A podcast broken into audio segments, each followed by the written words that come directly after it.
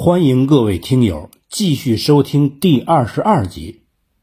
溥仪被偷偷运到东北当傀儡。当初东北易帜之后，蒋介石要做的，就是要树立国民政府的威信，改掉北洋以来的纷乱局面，把政令统一到南京这边来。北伐成功，定都南京之后，蒋介石就没闲着，像是被绑在水车轱辘上，一直就跟那转。他也想停下来，但是对手说。别介，您呐还是再转会儿吧。但是问题是，这些军阀和党内人物又搞不过蒋介石。说起来，在对付党内派系和新军阀上，蒋介石还是真有两下子。在党内，他击败汪精卫、胡汉民、孙科；又在蒋桂、蒋冯、蒋阎冯大战中。把不听话的冯玉祥、阎锡山、李宗仁、唐生智等人一个个都搞定了。那种国人间的内耗，即使再精彩也没意思，一点意思没有。但是这种倾轧，在很大程度上让日本人钻了空子。咱举一例子：一九三零年中原大战的时候。张学良把十一万东北军精锐调入了关内，帮着蒋介石打阎锡山和冯玉祥。这些部队走了之后，东北虽然有二十多万正规军，但至少在日本人看来那是个机会。反蒋的都靠边站了，但在对付日本人上，蒋介石开始头疼。现在。九一八事变已经发生，南京除了向国际讨公理之外，没能拿出行之有效的对策，加上对红军的围剿更不顺，党内反蒋势力一发难，蒋介石以退为进，宣布二次下野。说是下野，但是黄埔系的中央军还攥在他蒋校长的手里，别人是指挥不动的。这时候最有资格上台的，除了汪精卫，就是胡汉民。胡汉民被认为是党内反蒋的精神领袖，但是没有心气接这个摊子。汪精卫呢，鬼得很，一直是探头观察，帽子就落在了国民党元老林森和孙中山的公子孙科的脑袋上了。林森从此就当了十来年的国民政府主席，直到一九四三年在重庆车祸中去世，他也算是名义上的国家元首了。孙科当上了行政院院长，相当于是国家总理。孙科那是龙二代，但是距离龙就有点远，但这个也没什么不正常。毕竟像司马懿、司马师、司马昭那样的，在这个世界上那是稀罕之物。孙科很想在政坛上待着，但是又缺乏才华。一九三二年一二八事变，上海打起来那天，就慌忙把才做了个把月的位子给了汪精卫。这汪精卫也够倒霉的。一出山就碰到了日本人打上海，显然他自己玩不转，但是说到底他也就是一政客，军国之事他做不来的。虽然他非常讨厌蒋介石，但是这个时候他又离不开蒋介石，后者就重新出任军事委员会委员长的职务，水到渠成。虽然南京也把中央军派了过去，支援在那里抵抗的第十九路军，也叫日军连换了四任司令官，但是最后还是签下了淞沪停战协定。按照这个协定，上海成了非武装区，只允许保安队和警察待在那里，而不许中国正规军驻扎。国家之事是没法讲理的。如果非要用一句话来形容，就是强权即真理。作为强国，不讲道理。如果你是弱国，那么最好你也别讲道理，因为没有道理可讲。一二八显然跟九一八有关，很多人都认为是板垣撇开了石原后自己联络上海的日军搞的一个谋略，为的是把国际注意力吸引到上海。那板垣有这个脑子吗？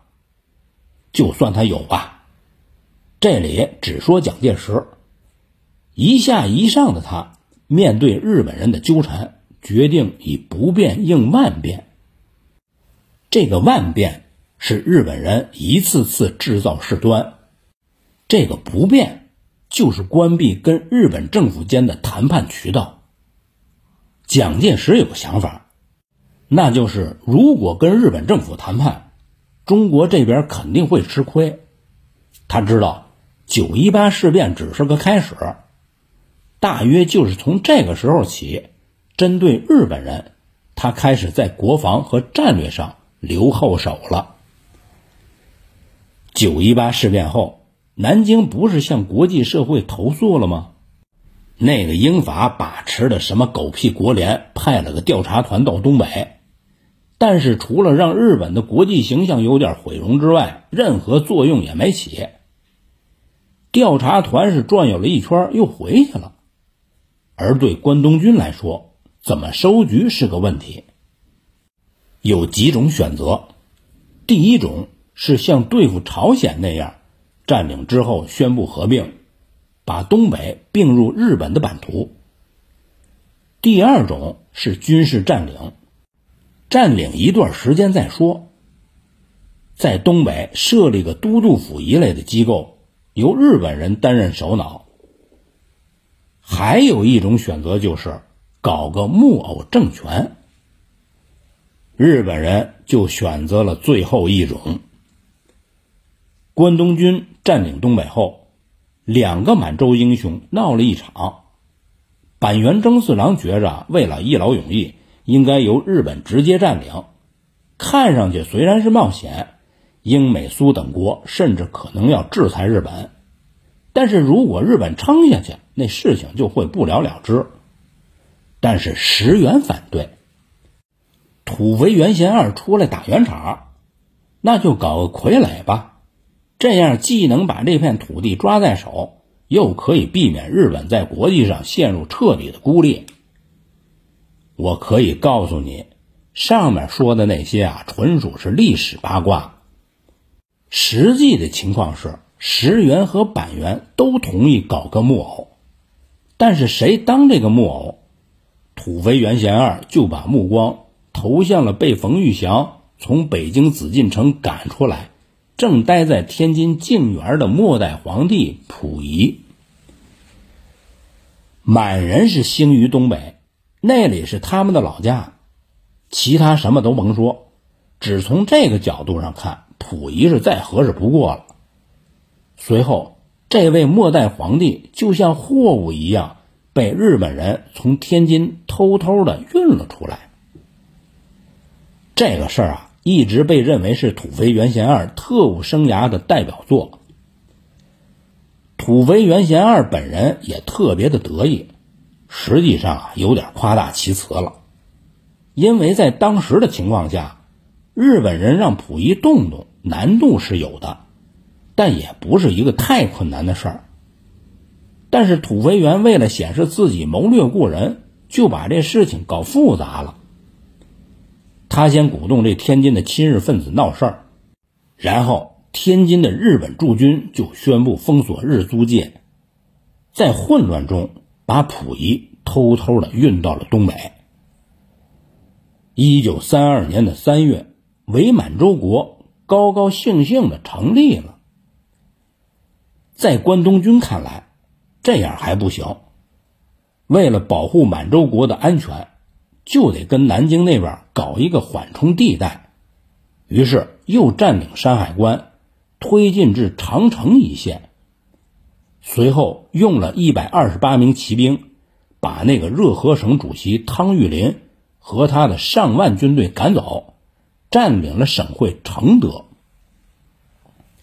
随后，九一八事变时，北大营的部队王以哲部一战即溃。张作霖一死，东北军就没了魂了。九一八事变后，从沈阳到锦州。从锦州到山海关，一路跑下来，这支军队的精气神已经全无。作为主政华北的大员，北平的张学良还有什么脸再在那个位子上待下去呢？南京就派军政部长何应钦北上御敌，当了国民政府军事委员会北平分会的代理委员长。一九三三年的元旦夜里十一时，长城抗战爆发。抗战年代，中国这边的将领通常是四个地方出来的。岁数大点的，毕业于当初袁世凯办的保定陆军军官学校，或者是各地的讲武堂。年轻的少壮派，毕业于黄埔军校。或是拿日本陆军士官学校的文凭，何应钦是最后一类。但无论是长城抗战还是上海事变，给人的感觉就是，虽然是打了，局部光彩，但是总体还是很窝囊。但是打长城抗战，从人员调动上，南京的动静还是不小的。参加者除了由原冯玉祥西北军改编的第二十九军外，晋绥军也被调过去了，还派出了中央军北上。面对中国兵的大刀片，这日本鬼子还有点不适应。哟，中国军人也会耍刀。虽然在喜峰口等处小有斩获，让一些日本鬼子丢了脑袋，但还是没能挡住日军的前锋。很快，他们就逼近了北平的通州。不过，日本人也不想一直攻下去，最后捞了一个塘沽协定。协定上说，长城以南冀东二十二县成了非武装区。这个时候，九一八事变才算收了尾。现在来看，这是个非常要命的协定。但在当时的蒋介石看来，虽然是耻辱，但仍在可以忍耐的最低限度以上。蒋介石忽略了一个致命的问题：签完了塘沽协定，日本人不打了，九一八事变告一段落，但是华北的问题又出来了，也就是说，按下了葫芦起了瓢。那个时候，除了关东军之外，还有一支日军仗着有法律条文撑腰，赖在中国不走，那就是日本中国驻屯军。与一九一九年正式成军的关东军比，这个驻屯军资格更老。当年一九零零年闹八国联军，清政府被打趴下了，跟人家签订了辛丑条约，除了赔钱之外，还得让人家驻军。日本人按照条约的规定，获得了在北京东交民巷使馆区和北京至山海关铁路沿线十二个要塞的驻兵权。羊在狼的面前只能认同狼的规则，人与人之间、国与国之间关系莫不如此。司令部设在天津的日本中国驻屯军。开始叫日本清国驻屯军。大清王朝黄了之后，中华民国成立，与时俱进的日本人又赶紧把部队的名字改成了日本中国驻屯军。常驻兵力有五千人，基本上就是一个旅团，规模小于关东军的一个师团。在国外驻军。一直被日本人看作是国力强盛的象征，所以这两支部队的司令官直接由天皇任命。塘沽协定后，相继来天津当司令官的有仨同学，除了梅津美治郎之外，其他的两个是多田骏、田代丸一郎。关东军搞谋略，他们也搞。这个谋略就是华北五省：河北、山西、山东、绥远、察哈尔自治。很多人认为，在随后的华北系列事变中。上面那仨人是根源，其实比他们兴头更大、作用更坏的，是他们的参谋长酒井隆。很多人记住这酒井啊，是因为太平洋战争中他率军袭击香港，纵兵大肆屠杀和强奸。实际上，当年在华北的时候，他就很不老实了。无论是借天津两名亲日报人被国民党军统刺杀而搞的和梅协定，还是关于华北自治的多田声明，乃至于卸任前派日军强占丰台这一系列的华北事变，都是这个人一手策划的。